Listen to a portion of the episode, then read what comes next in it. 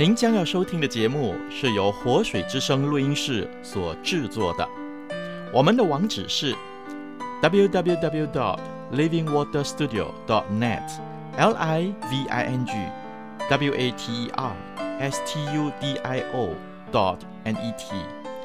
祝您收听愉快。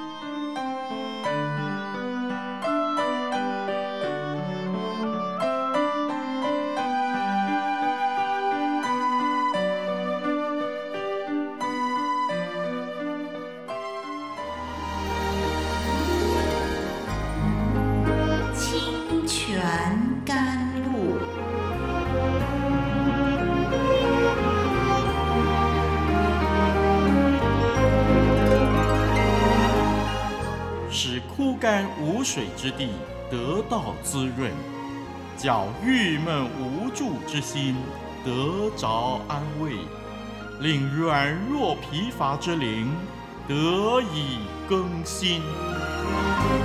欢迎同来之曲，清泉甘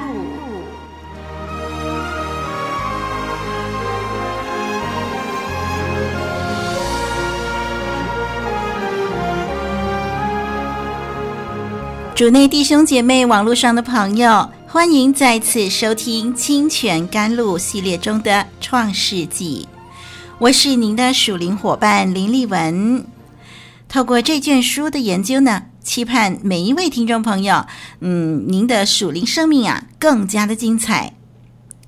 上一集我们把《创世纪》第五章全章的几个大前提说明了，那么今天呢，就让我们集中在这一章里头的一个很突出的人物，就是以诺。让我们来研究以诺的人生。我们先把有关的经文读一遍。我们读《创世纪》第五章的二十一到二十四节，请我们一块儿来念吧。创世纪第五章二十一到二十四节，以诺活到六十五岁，生了玛土撒拉。以诺生玛土撒拉之后，与神同行三百年，并且生儿养女。以诺共活了三百六十五岁。以诺与神同行，神将他取去，他就不再世了。好，这段经文呢，短短的几句交代了以诺的一生。他永生不死，是圣经当中所记录的第一位与神同行的人。他所走的道路和神给他的赏赐，成为历世历代以来多人追随的榜样。他的一生没有什么显著的贡献或者成就。他不像第四章那儿所提到的亚拔、犹拔、土拔、该隐，但是呢，他与神同行，所以就在众人都面对同一个结局——死亡的时候啊，他不必经过死亡，就进入了永生，与主永远同在。什么是与神同行呢？简单的说，就是爱神所爱。恶神所悟，喜神所喜，忧神所忧，遵神命令，真理至上的生命，这就是与神同行了。以诺所处的时代是一个不敬虔、无法无天的时代，有不敬虔的人做不敬虔的事，说不敬虔的话。嗯，我们计算从亚当被造到以诺出生，一共有六百二十二年。那么亚当活到九百三十岁，所以亚当和以诺呢，共事三百零八年。让丽文再说一次，如果我们计算从亚当被造一直到以诺出生，有六百二十二年。亚当活到九百三十岁，所以亚当和以诺共事三百零八年。在以诺六十五岁开始与神同行三百年的时间里头，亚当应该可以亲眼目睹两百四十三年之久。这段例文再说一次，就是在以诺六十五岁开始与神同行三百年的时间，亚当应该可以亲眼目睹两百四十三年之久。再加上呢，其他的列祖在内，我们相信当时有许多人应该都已经知道，也已经看见一个与神同行的实际的例子。但是圣经对于这些人的记载是一成不变、公式化的描述。我们看到在第五章里头呢，都写了某某人生儿养女，然后呢又活到多少多少岁就死了。一直到以诺生了马土撒拉以后，有一个很醒目的字眼，就是与神同行，才首次出现。我们提过，在创世纪第五章，死亡是最突出的主题，就死了，就死了，就死了，在亚当家谱当中出现了八次。不管人类的成就有多少。世世代代都有死亡掌权，而唯一例外的是以诺，他与神同行，免尝死味。这是在这个家谱当中生死必然循环的另外一种的选择。是的，在这个家谱里头，每个人都死了，都死了，都死了。这个是一个生死必然循环的一个情况，可是以诺，因为他与神同行，以致他有另外一个选择，是别人没有机会的。他这个选择就是他可以不用经过死亡。听众朋友、弟兄姐妹，让我们特别留意，在一连串的人名当中，很多人活着，生儿养女，活了好几百岁，最终死亡将他夺去。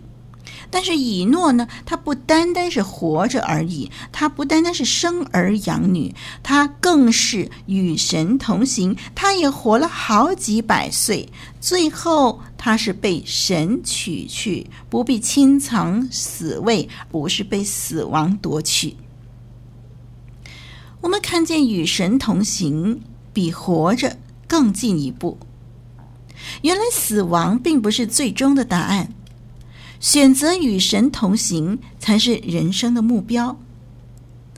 以诺的可贵之处就是他与神同行了三百年。一个人可以顺从神、爱神，当然是很可贵的，这是很美丽的情操。但是这样一个美丽的情操能够持久，那才真正难得呢。三百年间，随时有信心的考验，有试探。在神呃跟我们在一块儿的时候，我们要跟神有很好的相处，要满足神的心的时候，我们要遵守神的心意的时候，常常我们就会遇到周边的人跟我们的想法不同，周边的人没有办法理解我们的想法，我们会发现说。与神同行啊，有时候会感觉到嗯很孤单，我们会受人讽刺，甚至被人攻击。所以要能够很持久的与神同行，实在不简单呐、听众朋友，如果你相信耶稣，你今天跟随耶稣多少年了？在你跟随耶稣的这段日子，你是与神同行吗？你能持久的与神同行吗？当你面对孤单、受人讽刺、受人攻击的时候，你还愿意与神同行吗？以诺在众人当中与神同行三百年。以诺从什么时候开始与神同行呢？嗯，圣经告诉我们，他生了玛土撒拉之后。玛土撒拉这个名字的意思就是。他死的时候，审判就临到。好奇怪的名字哦！马土萨拉的意思就是他死的时候，审判就临到。以诺一共活了三百六十五年，在他六十五岁的时候生了马土萨拉。这个名字很明显是神所启示要取的名字。这个名字马土萨拉为什么这么特别呢？原来，当马土撒拉死的那一年，正好就是挪亚进方舟、洪水毁灭世界的那一年。是的，马土撒拉死的时候，审判就临到。这个名字啊，嗯，是对世人的警告。这个名字给以诺带来极大的震撼，也因此。以诺六十五岁生玛土撒拉之后，就开始与神同行，一直到被神取去，如此同行了三百年。以诺的一生有一个很美的结束，在创世纪第五章二十四节说：“神将他取去，他就不在世上了。”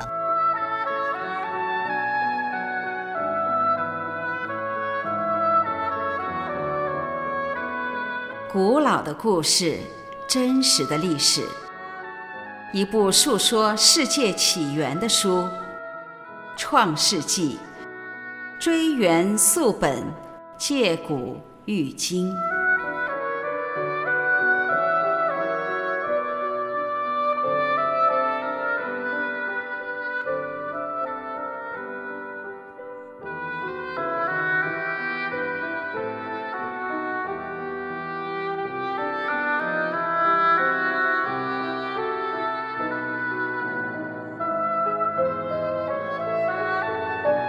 解经家 Marcus Dods 这么说：“死亡单调的记载只打破一次，但是方式相当引人注目，好像要救我们脱离一个想法，就是家谱不过是历史学者刻板的复制一份毫无意义的名单。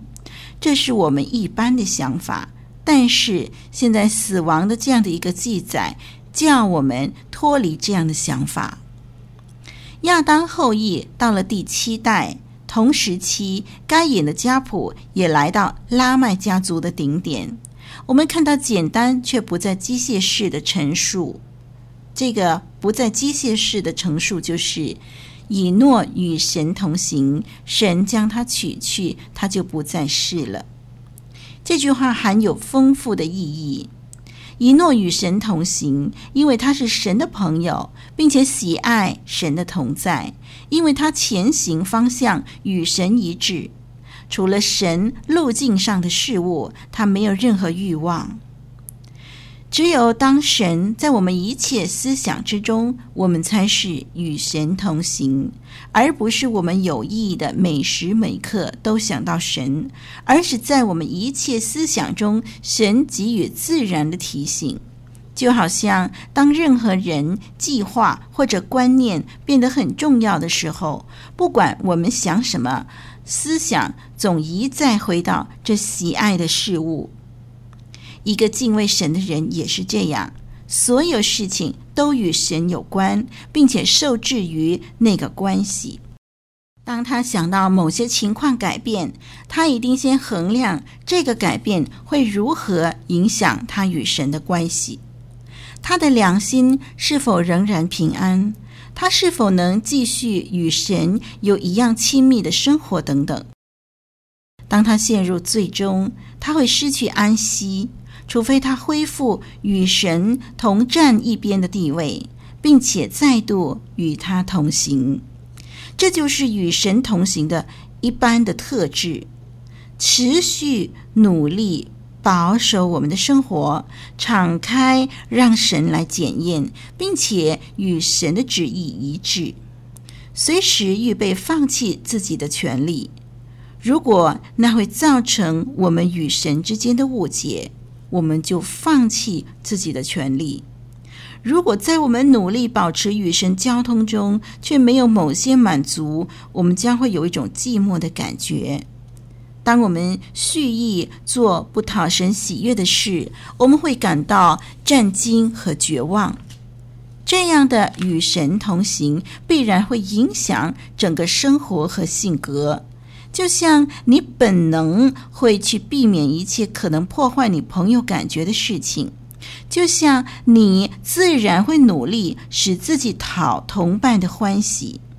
所以，当你感到神同在，开始在你身上占有分量，你会本能地努力讨神的喜悦，抑制你所知道一切神不喜悦的思想，并且努力培养，使自己能反映出神的本质。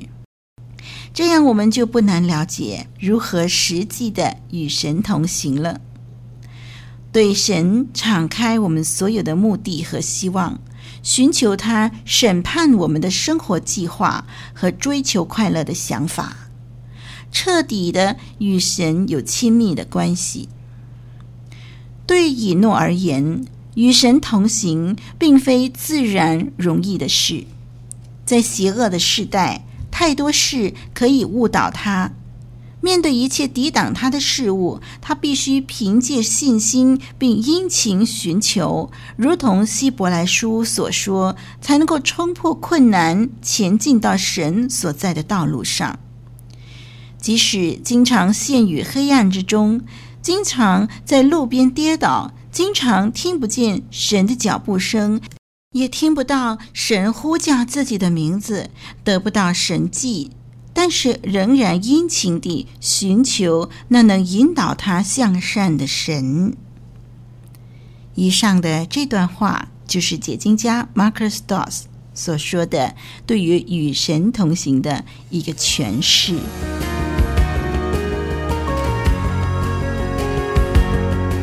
林丽文是个感情丰富、容易落泪的女孩子，天赋是她的避难所，被人误解却不辩护。因为知道天父替他伸冤，常经历失望，但是他肯定在天父那里永远有希望。